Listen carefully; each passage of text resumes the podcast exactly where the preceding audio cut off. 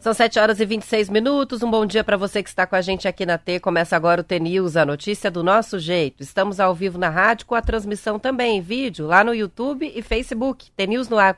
Os ouvintes participam pelas redes e mandam as mensagens para o nosso WhatsApp, o 419-9277-0063. Hoje é quarta-feira, 28 de setembro de 2022 e o T-News começa já.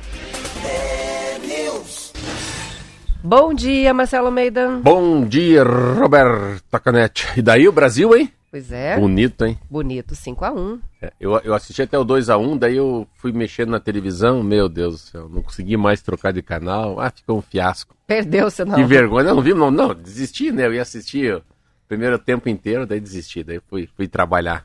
Mas que coisa mais linda, é impressionante, né? Eu acho que a gente podia apostar aqui esse ano. O Brasil Sei não, hein? ganha. É, eu via. Eu estava lendo as matérias de todos os jornais esportivos da França, da Espanha, da Itália, ah, do que, que eles falam do Brasil depois do 5 a 1 né? Diz que é assustador, assim, para eles. né? Um time jogar assim a 60 dias da, da, da abertura da Copa do Mundo, né? Então é, é, é muito craque, né? Aqueles, esses caras que foram para Europa são muito craques, né? Teve um gol, você se viu, assistiu algum gol? Não assisti nada, Marcelo. Só li a notícia depois, não deu tempo. Você tá fora, hein? Céu. Mas vai no jogo do Coxa, tô sabendo. Eu- é, pois é. Hoje à noite eu vou.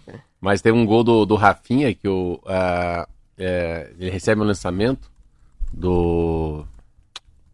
Ai meu Deus do céu, no meio de campo, mas ele recebe um, um lançamento, ele tá de costas e ao no ar ele vira e vê que o goleiro tá adiantado, bate no cucuruto da cabeça dele e entra. Mas é uma coisa mais linda do mundo, assim, é um, é um, é um gol assim De craque. de craque mesmo, assim. Meu Deus do céu. É só, é só, é só gol de craque, né? E, e interessante, né? Todos eles na Europa, né? Pouquíssimos jogadores jogam no Brasil. Jogando né? no Brasil. Eles acabam tendo um know-how, né? Uma bagagem que a gente fala, né? Um, um conhecimento do, do futebol mundial, né? Isso faz uma diferença enorme na hora de uma Copa do Mundo. E muito acostumado com estádio cheio, né? É muito interessante. Eu tô animado, eu tô achando que a gente tem grandes chances. Legal e vai ser muito acho. bom, né? É, um título esse ano pra fechar o ano. Mas Depois tem que entender se é de manhã, de madrugada, se é com se é com estelinha, se é com café da manhã. Eu não- ainda não eu me acho achei. que vai ter jogo que vai ser com Estelinha na madrugada. Mas vai ter com coração também. Pra quem quiser tomar na hora do almoço, mas É. vai ter também com café da manhã, tem jogos de manhã. Mas vamos, vamos pesquisar bem certinho É. os horários que vão ser os jogos pra gente poder falar aqui e o pessoal já ir se preparando. Você sabe que é, lá no condomínio já reservaram todas as datas de jogos do salão de festas. Verdade? As pessoas já estão se antecipando e pro- pelo jeito o pessoal tá bem animado, né? Vai fazer bastante festa aí pra assistir os jogos da Vou seleção. fazer na minha casa também. Ah, Então, boa. Já, já se, já está convidada para fazer parte. Muito bom, ótimo. Então tá bom. Vamos ter uma mensagem da Almatê pra gente tô- começar hoje? Foiando aqui o Ó, negócio. você já se deu conta que amanhã é o último dia do blá blá blá? Amanhã é o último dia? Amanhã é o último dia Sexta- de propaganda sexta- eleitoral sexta- gratuita. Sexta-feira é pleno esse programa. Sexta-feira a gente volta, nem lembro Meu mais como é que Deus era o horário. 6h50 é o nosso horário original. Sexta-feira a gente volta a ele. Vamos de Almatê para começar? Alma T.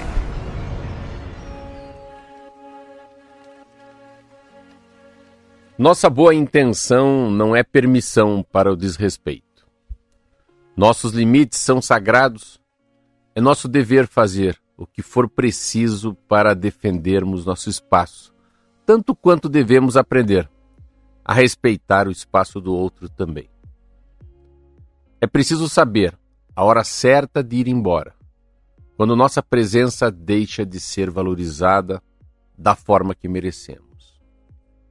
Nossa boa intenção jamais deve ser permissão para que confundam bondade e generosidade com fraqueza e submissão às decisões, opiniões e vontades alheias. Seja bom, mas saiba, saiba também se impor para defender a sua saúde mental, a sua dignidade, sua integridade, principalmente a sua felicidade. Van de Luz. É ser bonzinho, não ser bobo, não é, isso? É, isso aqui é muito legal, hein? A, é a diferença entre bondade e generosidade com fraqueza e submissão. Muito legal. Aí que chama-se, nossa boa intenção não é permissão para o desrespeito. É, é o limite, né? Limite. É o limite, né? É muito lindo. É, ela é sempre. A Vandiluz tem essa, essa, essa capacidade, parece que quando ela escreve menos, parece que é mais forte até. Mas é Você muito gosta mais dos textos mais curtinhos, né? Eu acho, uma- eu acho que, é, que é, um, é um soco na cara. Falar em soco na cara, você viu o Popó, não? Não Você vi. viu? Mas quem não sabe, eu tô falando aqui. Primeiro, um bom dia a todos. Teve um MMA aqui, lutas marciais, o filho do Vanderlei Silva, o Thor, que é até um menino, um amigo meu, fui com ele até para Nova York, eu e ele, um, meus filhos. Teve uma luta aqui na, na arena da Baixada do Atlético e o dia, uma tarde inteira de competição pa- pelo, pelo canal Combate na televisão. E daí tem um, aqui um amigo meu que chama-se Pelé. E o Pelé foi tentar. eh, Era boxe contra o Popó. Meu Deus do céu. Meu Deus. É pau, cacete polícia. Coitado do Pelé. Pelé que não deu certo, porque ele é das artes marciais. Pelé é Land ou Land? É, Pelé, ele é um cara das artes marciais. Aí você vê o É, mas profissionalismo. aqui eles chamam de Pelé Land. É, você vê a história de um cara que é profissional, o outro não é. Claro, é profissional já na o MMA, o- todas essas lutas, mas o boxe tá na Olimpíada há muito tempo, né? É um esporte profissional, né? Igual, igual, igual futebol, né? É profissional. E daí o Popó lá em 20 segundos derrubou três vezes o Pelé. Eu fiquei olhando, meu Deus do céu. Mas é assim, quem era o Pelé, quem era o Popó também, né? Cara, esse cara foi um cara mundial. A gente sempre tem essa coisa do boxe daqueles muito grandes, né? A gente esquece que tem vários pesos diferentes, né? Mas foi assim muito interessante. O Brasil inteiro viu aí um, as lutas marciais aqui na, no Atlético, aqui na arena. Campanha, Legal. e daí, política? Tem Então, pesquisa, não tem, Tem pesquisa? pesquisa? saiu pesquisa Genial A Quest. pesquisa aí tá igual, hein?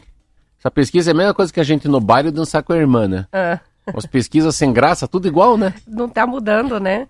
Então veja só, saiu ontem, a quatro dias do primeiro turno das eleições, o ex-presidente Lula oscilou dois pontos para cima, abriu 13 de vantagem sobre o presidente Jair Bolsonaro.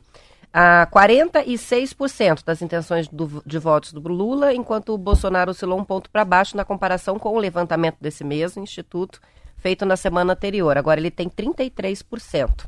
Os dois são seguidos por Ciro Gomes, do PDT, e Simone Tebet, que tem 6% e 5%, respectivamente. E a Soraya Tronic, do no Brasil, aparece com 1% das intenções de voto, parecido com o resultado do IBOP, né, do IDEC, IPEC. Os demais candidatos não pontuaram, os indecisos são 5% e 4% vão votar branco, nulo ou não pretendem comparecer às É, urnas. mas- mas não muda muito, né? Ah, a Sossô, que eu falo aí, né? A Soraya não levanta muito, a Simone Tebet.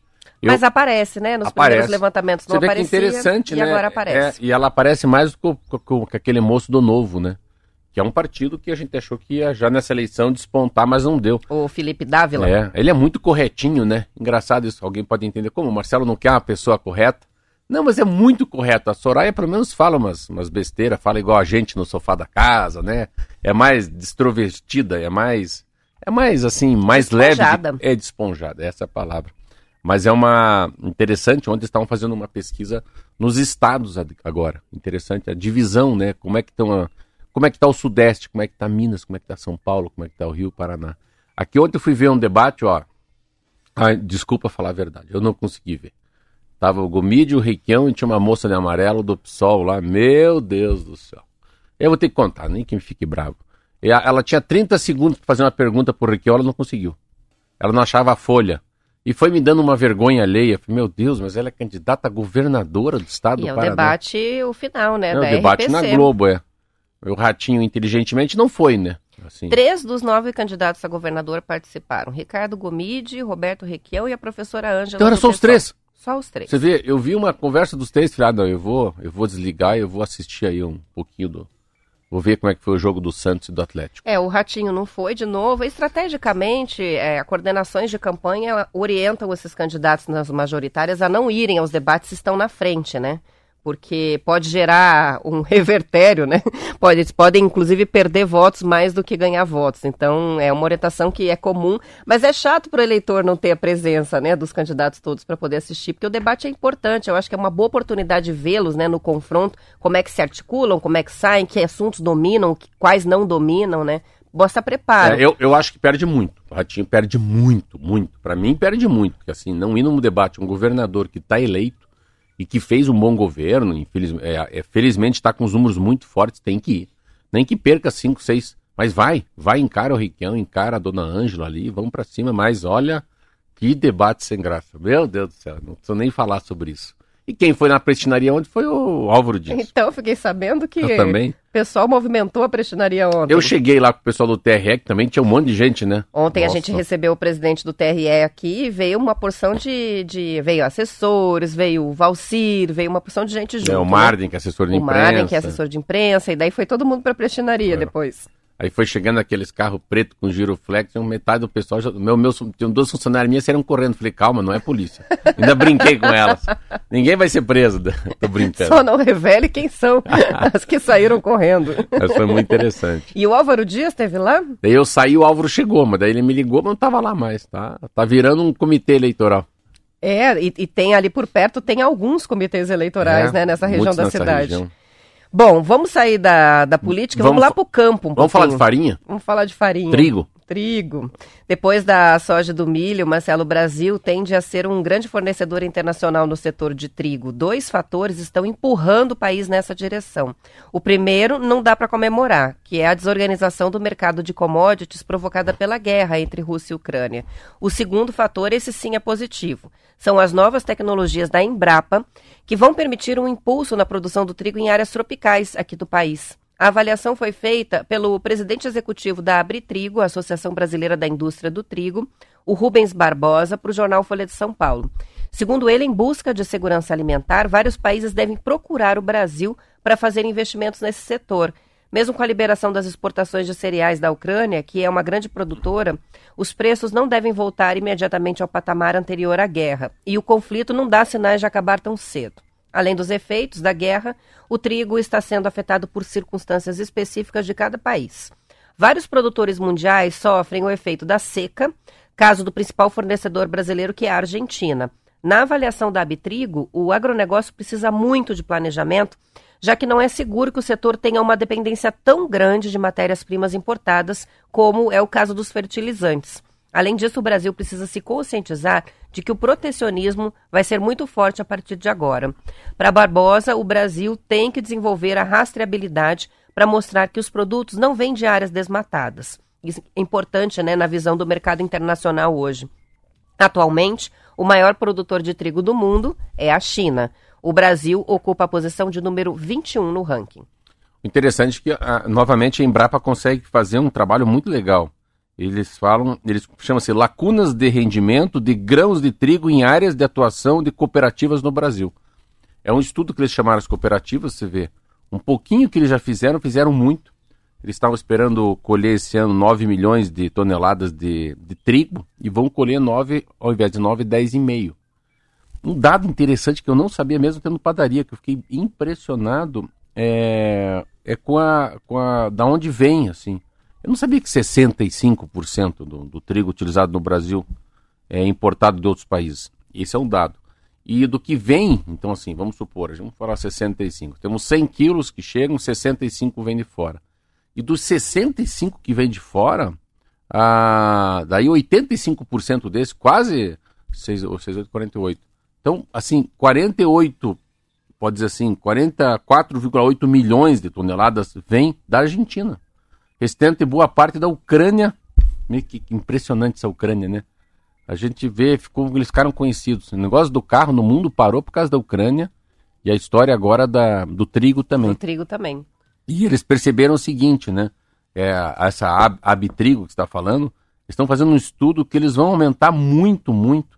Só que no Paraná, olha que interessante, na microrregião de Cascavel, Roberta, esse é um exemplo. O aumento de produtividade poderia adicionar mais 100 mil toneladas à colheita. Então é um trabalho que eles percebem que essas microrregiões, né, e os municípios que já são, né, já têm a cultura do trigo, não precisam aumentar, não precisa aumentar o espaço plantado, dá para se produzir mais e melhor no mesmo espaço de terra. E outra coisa que fala é a seguinte: é a oportunidade do Brasil ser o grande celeiro de trigo no mundo, se ele conseguir ter um pouco de rastreabilidade, que você acabou de falar, né? Mostrar que não foi não foi cultivado em áreas desmatadas ou pelas queimadas. E a relação harmônica entre insetos polinizadores e agricultura, Marcelo, favorece o equilíbrio do ecossistema, a gente sabe, né? E a produtividade dos cultivos. A florada da soja, por exemplo, pode alimentar as abelhas e dar uma ajuda para os apicultores. Ao mesmo tempo, segundo o pesquisador Décio Gazzoni, da Embrapa Soja, a produtividade da soja pode crescer cerca de 13% com a visitação de abelhas. Olha como são importantes as abelhas. Para investigar o efeito da polinização por abelhas na produtividade da lavoura, Três experimentos foram instalados no campo da Embrapa Soja em Londrina, nas safras de 2017-18 a 2019-20.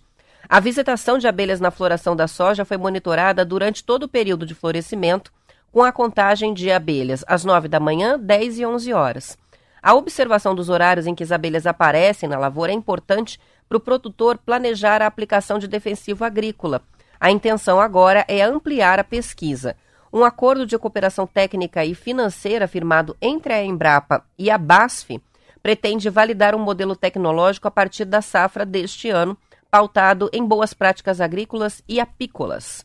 O objetivo do projeto, que tem duração de três anos, é impulsionar a convivência entre os produtores de soja e os apicultores a partir de ações em três regiões importantes para a produção de soja: Maringá, no Paraná, Dourados, no Mato Grosso do Sul e São Gabriel, no Rio Grande do Sul. Vai sair daqui e vai né? expandir para os outros estados. Eu, ne, eu nem consigo comentar assim, porque eu não, eu não, tenho nem.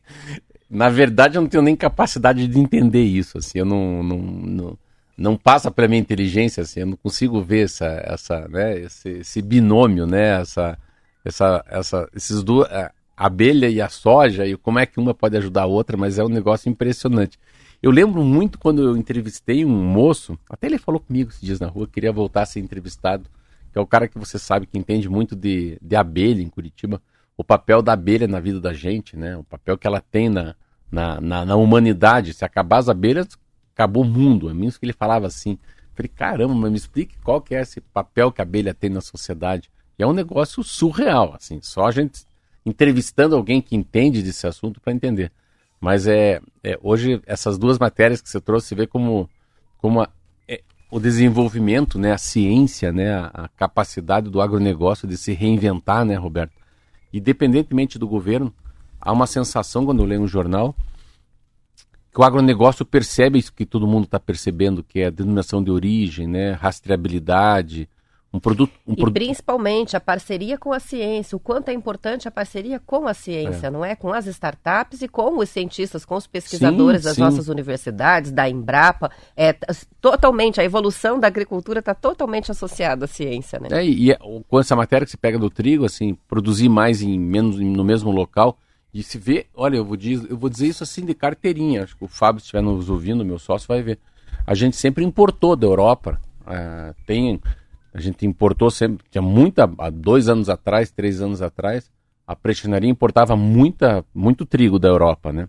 E você vê, hoje tem um trigo que a gente usa, você pega aqui, o trigo da agrária ali, entre rios.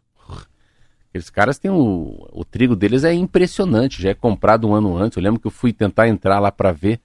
Falei com um amigo meu que trabalha lá, Juliano Almeida, que é um cientista agrônomo. Não, não, não pode entrar. Aí, eu, aí é o segredo do trigo. E eu compro o trigo da cidade de Irati, da Moageira Irati. E é impressionante, assim, ele não perde nada, nada, nada, nada para o trigo europeu. Então a qualidade não é só qualidade, é, não é só quantidade, é quantidade e qualidade, né? Então a prestinaria, não sei se, se ela importa alguma coisa ainda, mas eu lembro que quase tudo ali é feito com, com trigo nacional, principalmente o trigo aqui do Paraná. Então, você vê, moageira iratica do Marcelo é uma moageira, é um trigo de primeira qualidade dentro do nosso estado. Eu sempre falo dessas coisas, assim, se o Paraná tem os ovos de galinha que, que a gente usa na prestinaria são de primeira qualidade, queijo branco, primeira qualidade, leite, primeira qualidade, ah, mignon, primeira qualidade. Então, assim, você vê como o estado tem insumos muito bons, né? Quando a gente vê, assim, que nossa, tem que comprar trigo da Ucrânia. Me dá até uma agonia, sabe? Meu Deus do céu. Será que a gente não pode ser autossuficiente? Eu acho que todo mundo pensa nessa cadeia, sabe, Roberto? A Adriana escreveu pra gente falando, né? E aí vem o trigo do Paraguai, cheio de agrotóxicos. Descobri ontem, ela disse que o nosso alimento é mais puro, melhor, mas o que, que acontece vai pro exterior, né? É. O que é bom Qualidade e exportação, já diz o nome, né? Vai para fora. A Márcia mandou uma foto de Planalto, da plantação de trigo. Ela falou, Ah, olha o trigo de lindo. Planalto aqui. Olha aí, ó. E o Joel está participando sobre a questão do, das abelhas e, do, e da soja, dizendo que tem um apiário em Palotina, de sei bem como funciona a vida da gente e das abelhas. Vou mandar o mel para vocês aqui do Oeste do Olha, Paraná. que legal. Vai ser bem recebido. Ele disse que tem poucas caixas, só 10. Ele falou, mas tem colegas que tem 20, 40, 100 caixas é, de abelhas, que é algo parecido com o projeto do Jardim de, Jardins de Mel que você citou aqui. Sim. É o Fábio, eu acho, o Acho que é Fábio. pesquisador. Depois eu vou. É Tiago. É Tiago o nome dele. Que faz os Jardins de Mel e que você vai lá e leva uma caixinha ou para um jardim da escola ou para sua casa para ter é, as abelhas nativas, que não são aquelas que têm ferrão, são aquelas abelhinhas pequenininhas que não ó, você picam, entende, né? você entende mais que eu. Na minha casa tem bastante abelha por causa dos temperos. O manjericão puxa bastante. Ó, eu então, mostrar, ó, vou mostrar aqui pra quem. Olha, olha o que a Zenir fez pra mim. Enxerga meu bolo aí, não? Dá pra ver o bolo? esse bolo é bom. Que bolo, hein? Esse é qual? É o de mandioca. Mandioca. Esse é o melhor de todos. A Quanto, faz... quanto você, quanto você pagou o bolo? Eu pago 30 reais o bolo. Quanto que eu paguei? Fala, Marcelo pagou 100, é 100. isso? Esse bolo, hein? Esse é o bolo mais Eu caro. acho que merece. Ele merece, não. Acho que merece. sim. 30 é o valor e 70 é o amor. E é interessante, é, não é que ela vende é, de rotina, não, é só pra gente Não, aqui só pra mesmo. gente, esse privilégio então, é só nosso que a a gente Zé tem. prepara pra mim, prepara pro Marcelo, É prepara pra bom. outras pessoas da equipe levarem É, é, isso e tem, faz a isso aí, tem, de isso aí bolo. tem muito jeito do interior do Paraná. Isso é muita coisa, é muito pé vermelho que eu falo, assim. Muito gostoso. Isto aí, vamos pro futebol. O Atlético perdeu do Santos ontem, 2 a 0 na Vila Belmiro. Os gols foram marcados pelo Luan e o Nico Hernandes, que marcou contra. Com a derrota, o Atlético segue na sexta colocação da Série A com 44 pontos. Perdeu mais uma vez né, a chance de voltar ao G4. Foi o terceiro jogo sem vitória do Atlético o na Série A. Né? O time empatou com o Cuiabá e o Havaí antes dessa derrota para o Santos.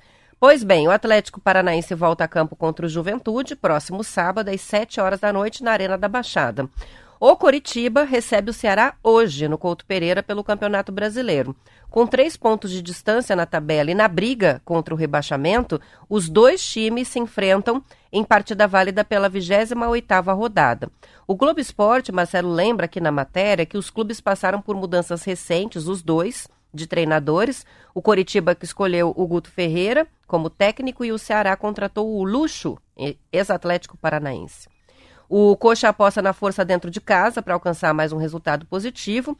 Time que tem o sétimo melhor aproveitamento do campeonato em jogos em casa, né? De 14, a equipe venceu oito, empatou duas e sofreu quatro derrotas. Depois do Ceará, a próxima partida do Coritiba é contra o São Paulo. Na segunda-feira, após as eleições, também às 19 horas, só que no Morumbi. Na sequência, o Coxa pega o Palmeiras no Allianz Parque. É, Não vai ser fácil. Nós vai? Nós vai. Nós vai. Nós vai sofrer, né? Vamos dar uma força pro Coxa Vamos hoje lá, hoje a lá. Roberta, nós vamos. Mas amanhã a gente já chega falando do futebol. Isso aí. Mas vê se, vê se, vê se olha o futebol. Vou fazer pergunta pra você amanhã. Fazer, fazer o Enem pra você. Eu vou estar bem aconselhada. Eu vou com o Léo e com o Kiki. Ah, não, não, E daí eu tá. tiro todas as dúvidas lá na Não, hora não, do que eu não tô vai- enxergando direito. Não, você pode ir pro Sport TV comentar amanhã depois. Ou eu mando o Kiki no meu lugar amanhã aqui pra falar de futebol. Vamos ver que Isso dá. aí. É às 7 horas, né? 19 horas. É às 7 horas, o Coxa tá no sufoco, precisando muito ganhar. Eles estão dizendo, né, o Globo Esporte, acho que é um pouco de exagero, mas é, que é como se fosse uma final pros dois aí, porque o Coxa Quem tá numa situação fica- difícil, o Ceará também, se perder, fica numa situação bem difícil. Ainda mais que vai pegar o Palmeiras e o São Paulo, né? É. Não deve estar contando com esses pontos. É, o né? Atlético tá brigando pra entrar lá no G4 e É. a gente pra não entrar no Z4. O Atlético perde, perde, perde e não sai do sexto. Impressionante, né? É, né? Ele fez muita gordura, né? Fez. Ele criou muito ponto, muito ponto, É, acaba mas não, não caindo. perdeu tanto, né? Perdeu ontem, as não, ele outras foram empatou, é, empates, não, ele, né? que ele ganhou muito. Agora ele empatou duas e perdeu uma, não é, não é isso aí tudo. O problema, o, o mundo deles está em outro. Eles estão com foco lá no dia 29 de outubro. É isso aí.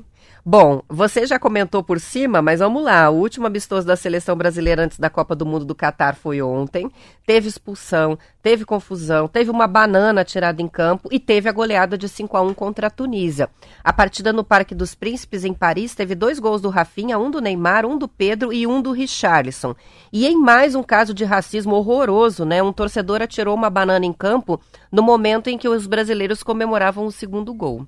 O Brasil agora só volta a campo no dia 24 de novembro, que é a data em que vai estrear no Mundial contra a Sérvia. como tá perto, né? A lista com os 26 atletas que vão disputar o torneio no Catar em busca da sexta estrela vai ser divulgada no dia 7 de novembro. Na Libertadores, o Atlético começa amanhã a venda de ingressos para a final contra o Flamengo, partida que vai acontecer no dia 29 de outubro, daqui a um mês, sábado, às 5 horas da tarde, no Monumental de Barcelona, no, no, no Equador. A venda vai ser aberta amanhã às, às duas da tarde na plataforma online da Comembol. Os sócios do Atlético têm prioridade da compra até a sexta-feira. Os assinantes do canal deles no, na, na internet para assistir o Furacão Live têm a mesma vantagem entre sexta e sábado. Se a carga não for esgotada, aí a venda também vai ser aberta para os demais torcedores. Eles não divulgaram a quantidade de bilhetes, mas cada pessoa pode comprar no máximo dois ingressos, entradas nominais e intransferíveis. Olha aí, do Curitiba, o Pignataro, que é amigo meu, trabalha no Curitiba, acabou de dizer que o jogo do São Paulo foi transferido. Opa! 20 de outubro. 20 de outubro. É. Eu tinha visto aqui, o Zucon tinha mandado para mim também. Então não é segunda-feira. Não vai mais ser segunda-feira depois do. Depois da eleição. Depois da Só eleição. arrumar essa aí. E tem mais uma correção que quem fez foi Sirley. É o Richardson que deu o passe, ela falou. É Você fez a narração do, ah. do gol maravilhoso e o passe foi do Richardson, que depois, né? acabou sendo é, ofendido. É, mas, é, mas, mas, era, uma, era uma, uma, torcida muito hostil, hein? E a gente, assim, eu vi, claro, que o pessoal falava na televisão, mas você percebia que era muito hostil, era muita. Uma provocação muito grande, assim. Eu vi uma hora que o Brasil fez o gol e foi pro lado da Tunísia, da, dos torcedores. Eu não sei muito bem, a, a Tunísia. A Tunísia é um, é um país africano. É, mas eu acho que a Tunísia também fala muito francês. E, mas era uma, uma torcida meio hostil, assim. O, os, os turcos são assim também, uma torcida fanática, né? Então se você pegasse e olhasse alguma. A hora que a câmera mostrava a torcida, você vê que o negócio não era. Era muita, muita torcida contra o Brasil. Mas foi um. Aquilo não foi uma goleada, foi um balé, né? Em cima dos caras. E os caras não são tão ruins, né? Aí um lá deu uma, um chute no Neymar, foi expulso. Enfim. Ah, é árabe, o idioma oficial deles é árabe. É mas árabe. eles falam bastante francês, sim, você eu, tem razão. Eu Aqui fiquei achando que... que eu vi eu estava tentando ler o lábio deles, assim, eu acho que era em francês que Isso é uma coisa legal da Copa do Mundo. A gente é. começa a falar do, das partidas e daí vai pesquisar um pouco sobre os países, vai tentar entender é. a cultura. Então... Não, ontem eu fiquei. É, eu, eu, eu, eu, gosto muito do álbum, esse álbum que a gente faz assim, porque você fica descobrindo o Lewandowski, o Lewandowski. Eu não sabia que ele era polonês. O Navas, que é um goleiro. Ah, ele é mesmo polonês? Ele é polonês, eu achava que ele era alemão. O Navas, que é um goleiro. O cara é que é da Costa Rica.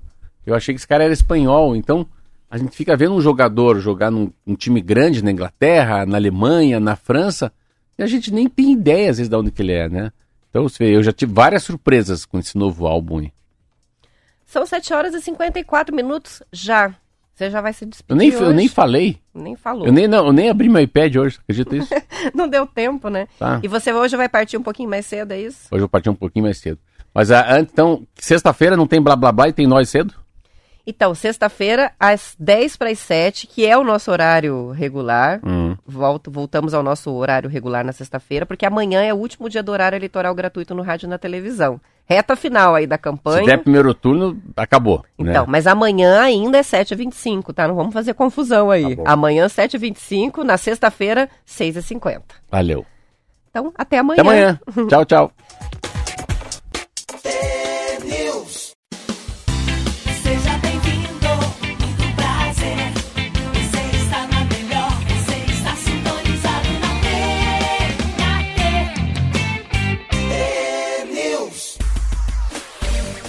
São 7 horas e 59 minutos. Um bom dia para o Amauri, que escreve para a gente aqui na transmissão pelo Facebook. O Jorge Almeida, que é de Carlópolis e está ligado também. A Marilda de Andirá, muita chuva por lá, segundo a Marilda.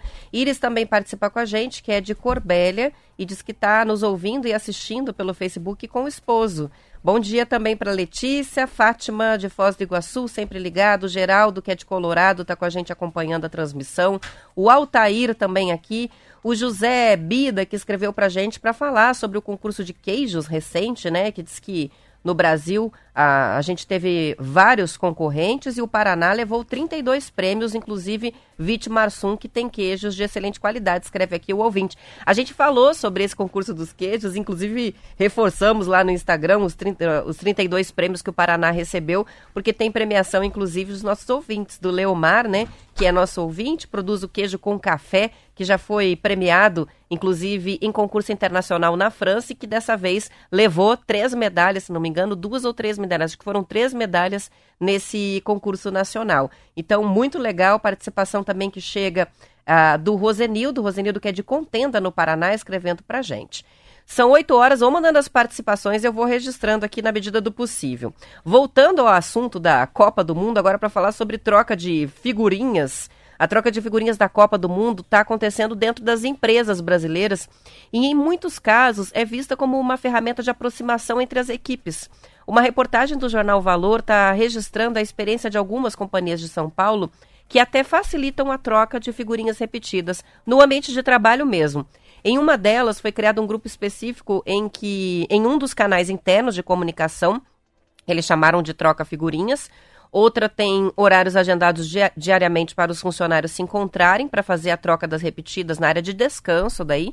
No caso da Empíricos Investimentos, a troca de figurinhas no escritório surgiu de uma forma espontânea e é vista como algo bem positivo pela área de recursos humanos. O gerente de RH da empresa, o Tiago Veras, explicou que é uma iniciativa interessante para a integração natural, orgânica entre pessoas de diferentes áreas, algo que as empresas sempre buscam promover através dos eventos, né? Happy hour ou encontros.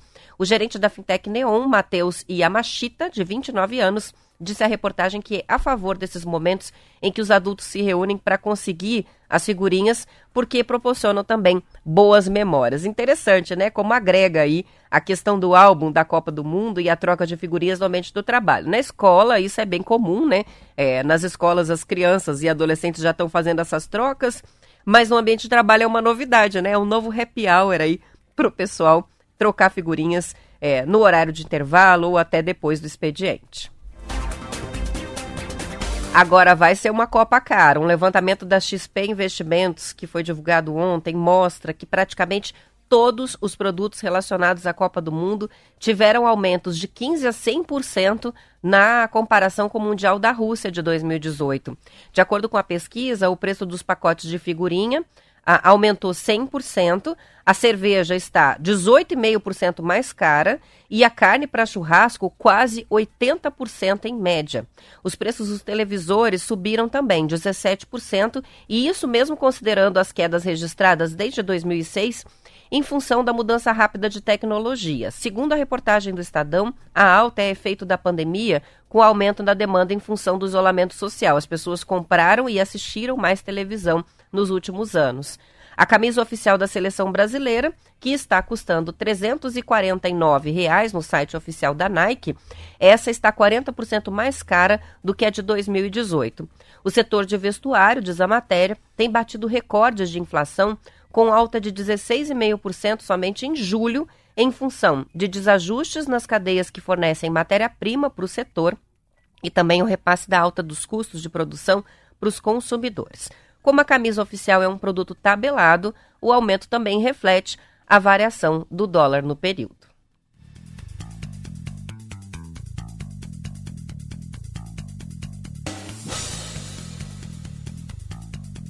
O Plínio está escrevendo para a gente para questionar sobre a troca de figurinhas da Copa do Mundo, que viu uma loja de troca no shopping de Joinville, e aqui em Curitiba também a gente tem. E aí ele questiona, isso dá tanto lucro assim, o suficiente para pagar um aluguel num shopping? Pelo jeito, sim, porque a Panini também abriu lojas aqui em Curitiba só para troca de figurinhas da Copa do Mundo. Então, pelo jeito, o negócio está sendo muito lucrativo. Quatro reais cada envelopinho e tem outra, além do álbum convencional, tem aquele de capa dura para colecionadores que também é caro e acaba vendendo bem, porque está todo mundo muito animado com essa Copa, pelo jeito.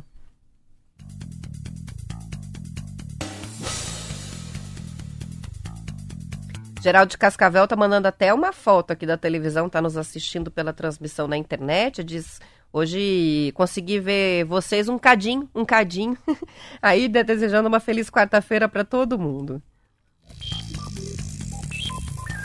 Ontem, para quem acompanha o TNews, a gente recebeu aqui, né, a equipe do Tribunal Regional Eleitoral do Paraná. O presidente veio aqui, deu entrevista, falou sobre as recomendações e eles deixaram aqui para a gente um registro importante. É, ontem ele reforçou muito a questão é, de levar a colinha para as eleições, porque são muitos números para votar. E aí, se você não decorou, se você não tem onde consultar, acaba é, atrasando fila, deixando o processo confuso. Então, a recomendação do TRE é para levar o papelzinho com os números anotados. E o Tribunal Regional Eleitoral do Paraná está distribuindo 8 milhões de colinhas para os eleitores paranaenses. É um lembrete padrão que traz a ordem de votação, é, que deve ser seguida na urna eletrônica para cinco cargos, que são os da disputa das eleições deste ano. Nessa ordem: deputado federal, depois deputado estadual, senador é, e depois governador Uh, na sequência, o presidente da República. Além de disponibilizar o espaço para anotação dos números das candidatas e candidatos ali, é, você também tem essa, essa ordem, né, a organização, batendo com a ordem que vai ser a da urna eletrônica. A orientação do TRE é de que todos levem os números anotados para agilizar o fluxo de votação, reduzir filas e também para diminuir o número de erros na votação na hora de votar. Os cartórios eleitorais do Paraná já receberam esses lembretes, estão distribuindo. Então, quem quiser pegar pode ir até um deles. Os números dos candidatos podem ser consultados no portal Divulgação de Candidaturas e Contas Eleitorais, o Divulgacan do TSE. Ali, se você já sabe quem é seu candidato, mas não lembra o número ou não sabe o número, vai encontrar o número certinho. A colinha também pode ser impressa de casa. Você que tiver interesse em imprimir umas colinhas aqui, manda para a gente mensagem no WhatsApp que a gente envia o link da Justiça Eleitoral o link que já tem ah, pronto o PDF para você imprimir quantas quiser, é, distribuir para a família chegar com a colinha pronta no dia da eleição. Tá certo que os candidatos fazem muito a colinha, mas aí já vem preenchido, né? em boa parte dos casos já vem preenchido tudo. Então o ideal é pegar a colinha do TRE, porque daí você preenche do seu jeito, consulta, tira dúvida. Importante se preparar, né, antes de chegar o domingo, para já chegar na urna com tudo resolvido. E o Paraná determinou a proibição da venda e consumo de bebidas alcoólicas em locais públicos. Ontem ah, o TRE fez entrevista coletiva e divulgou, ah, portanto, que teremos a lei seca entre as 8 horas da manhã e as 6 horas da tarde de domingo quando ocorre o primeiro turno das eleições gerais desse ano. O anúncio foi feito pelo secretário de Segurança Pública do Paraná, também o Wagner Mesquita. Nas eleições de 2020, nas municipais, o período de abrangência foi maior. A lei seca começava às 5 da manhã e ia até às 5 da tarde. Agora vai começar às 8 horas da manhã. Então, madrugada de sábado, está tudo liberado. Às 8 horas da manhã, interrompe venda, consumo de bebida alcoólica na rua. E isso segue até uma hora depois do término da votação, porque a votação vai até às 5 da tarde e aí está liberado de novo. Mesmo assim, a Abrabar, a Associação Brasileira de Bares e Casas Noturnas aqui do Paraná, informou que vai tentar derrubar a lei seca com uma ação no Tribunal de Justiça. O argumento é prejuízo aos restaurantes, às churrascarias e bares que funcionam aos domingos na hora do almoço e não vão poder vender lá a cervejinha.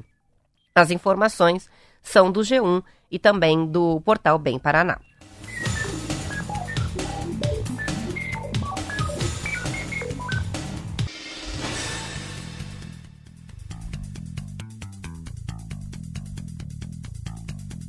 E a empresa catarinense VEG anunciou investimentos de 660 milhões de reais ao longo dos próximos três anos na expansão da capacidade de produção de motores industriais e de tração elétrica.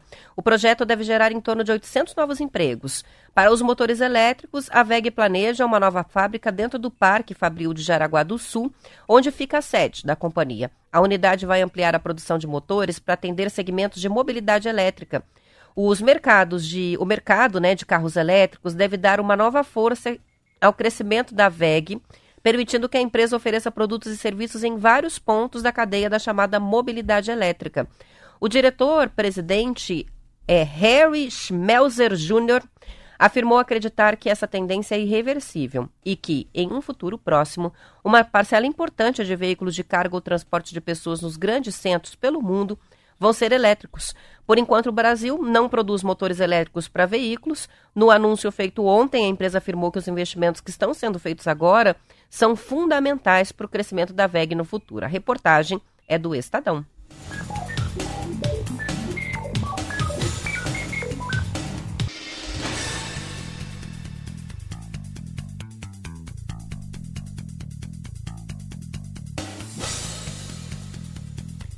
A pesquisa Datafolha mostra que 76% dos beneficiários do Auxílio Brasil hoje dizem usar o benefício para colocar comida dentro de casa. Esse levantamento foi feito entre os dias 20 e 22 de setembro.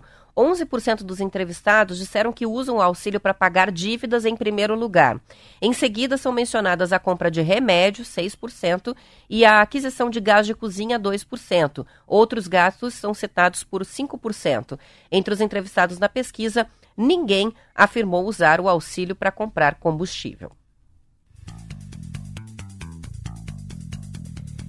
E a cooperativa agrária, que tem sede em Guarapuava, colocou bicicletas à disposição dos colaboradores que precisam circular entre as unidades que ficam no distrito de Entre Rios. O projeto Bicicletas Elétricas disponibiliza os veículos que podem ser usados por qualquer colaborador, sem a necessidade de agendamento prévio. Neste primeiro momento, eles estão usando sete bicicletas. Todas têm um baú onde é guardado o capacete com kit de higienização pós-uso e o carregador de bateria. Como o próprio nome já diz, o, o carregador da bateria pode ser acoplado a qualquer tomada para que seja abastecido com energia elétrica. Quando carregadas, as baterias têm capacidade para rodar até 30 quilômetros. Segundo o idealizador do projeto, Luiz Carlos Rossi, o objetivo é reduzir o uso de carros em Entre Rios, o que, com a expansão do número de bicicletas, vai contribuir também para a emissão de gases de efeito estufa pela cooperativa. Além disso, o uso de bicicletas é uma forma de incentivar os co colaboradores a praticar atividades físicas. Interessante essa ideia, uma ideia que pode ser é, servir de inspiração para outras companhias, outras indústrias, né, que tenham é, distâncias grandes dentro das suas sedes ou que precisem de deslocamento de uma sede para outra pelos colaboradores, que possa ser feito esse deslocamento com bicicletas elétricas é, e isso acaba sendo contabilizado aí é, quando vai colocar no papel a emissão né, de carbono pela própria companhia, no caso aqui a cooperativa agrária. Então, ideia legal uh, e que vale aí de, de inspiração para outras empresas é, que também tenham né, essa justificativa de ter a bike para deslocamento dos funcionários dentro do seu espaço.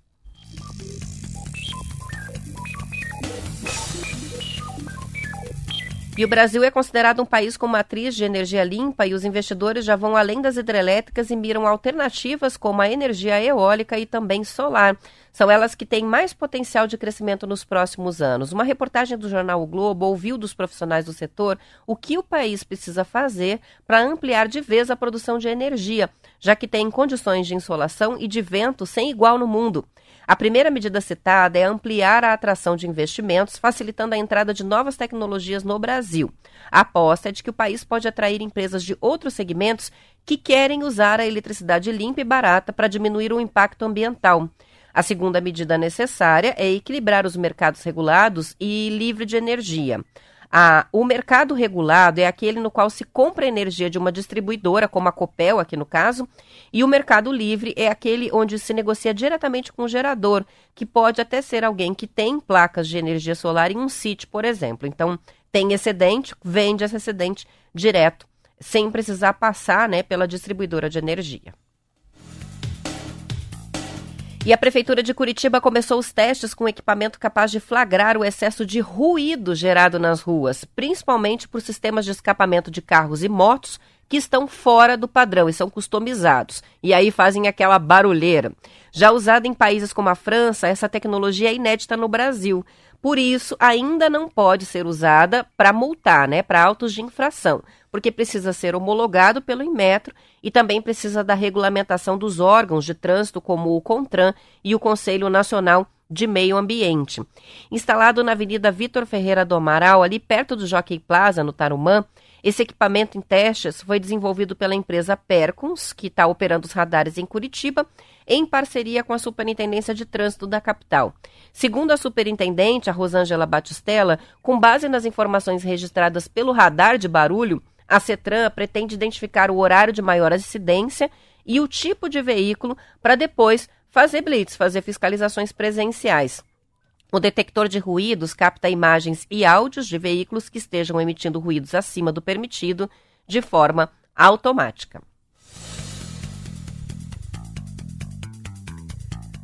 São 8 horas e 14 minutos e a campanha nacional de vacinação contra poliomielite multivacinação termina na próxima sexta-feira e a situação é preocupante. A proposta é reforçar coberturas vacinais contra polio e também outras doenças que podem ser prevenidas, além de evitar a reintrodução, a volta né, de vírus que já foram eliminados aqui no Brasil.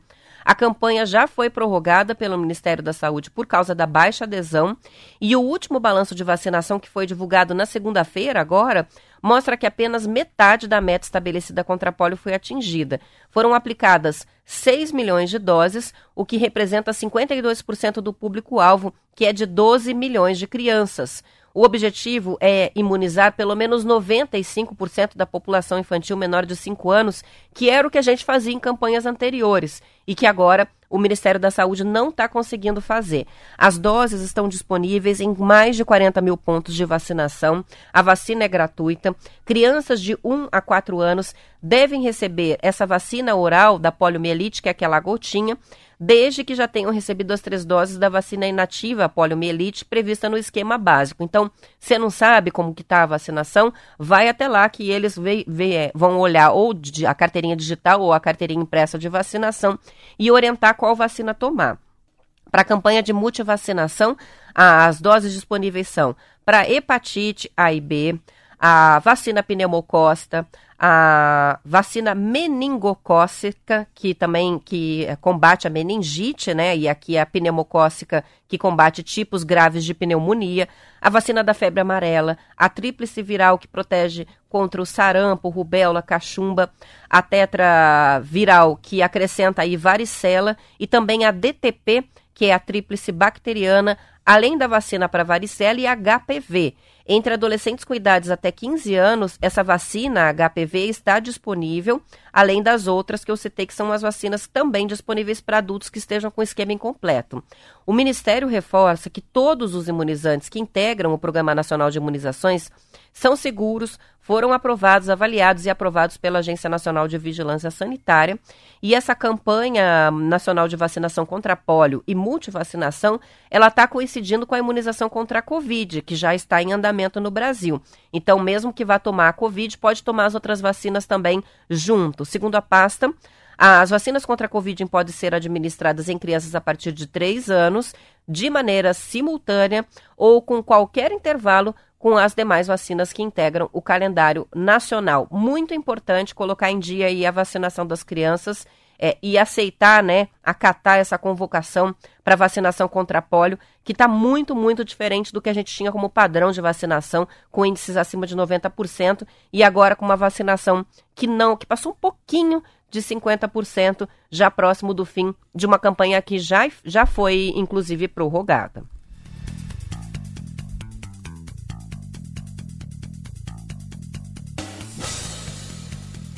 Dados da Secretaria Municipal de Saúde de Curitiba mostram que a capital bateu nesse mês de setembro o maior recorde de dias sem mortes pela Covid desde 2020. Foram nove dias consecutivos, entre 7 e 15 de setembro, sem a ocorrência de mortes pela doença. O recorde anterior havia sido em 29 de dezembro a 5 de janeiro deste ano, com oito dias consecutivos.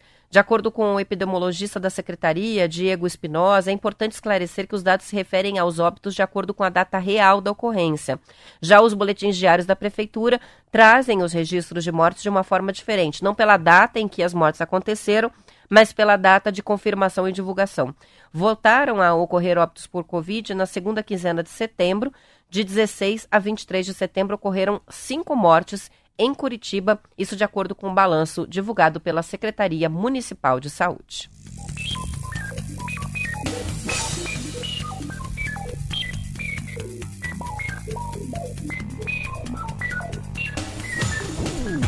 São 8 horas 18 minutos. A gente já está se aproximando do fim. Eu vou registrar mais uma notícia aqui é, e agradecer os ouvintes pelas várias participações, mas hoje a gente está com um problema aqui no WhatsApp. As mensagens não estão chegando no tempo real, então tem muita gente que participou e eu ainda não consegui ver o que, que escreveram para cá. Então, só explicando por que que a gente registrou as participações das redes sociais e não do WhatsApp, que é o mais convencional e os ouvintes estão mais acostumados a participar por esse canal. Vamos ver, deve ser uma instabilidade do aplicativo. Daqui a pouco sai notícia, né, é, do que, que aconteceu. Geralmente depois, na sequência, já começa a sair notícia de instabilidades no aplicativo. Para fechar, uma notícia que está no Estadão: o aluguel de máquinas agrícolas cresceu nos últimos anos e a previsão é de que vai continuar crescendo em ritmo acelerado. O grupo Vamos, que tem sede em Mogi das Cruzes e é líder né, na locação de veículos, chegou a ampliar a frota de máquinas agrícolas para atender essa demanda. A empresa tem 8 mil veículos locados para usinas de cana, empresas do ramo florestal e cada vez mais o produtores de grãos. Ela aloca colheitadeiras, pulverizadores, reboques e transbordos e plantadoras. Até 2025, a Vamos pretende ter 30 mil veículos de locação para o agronegócio. Segundo reportagem do Estadão, a mentalidade de novas gerações que convivem melhor com a ideia de não ter a posse de tudo que usam é determinante para esse crescimento. É que nem não comprar carro nem apartamento. Outro fator é a economia da locação em relação à compra. No Brasil, 1% da frota nacional é alugada. Nos Estados Unidos, esse percentual vai de 25% até 30%. Então, a gente está importando aí a tendência.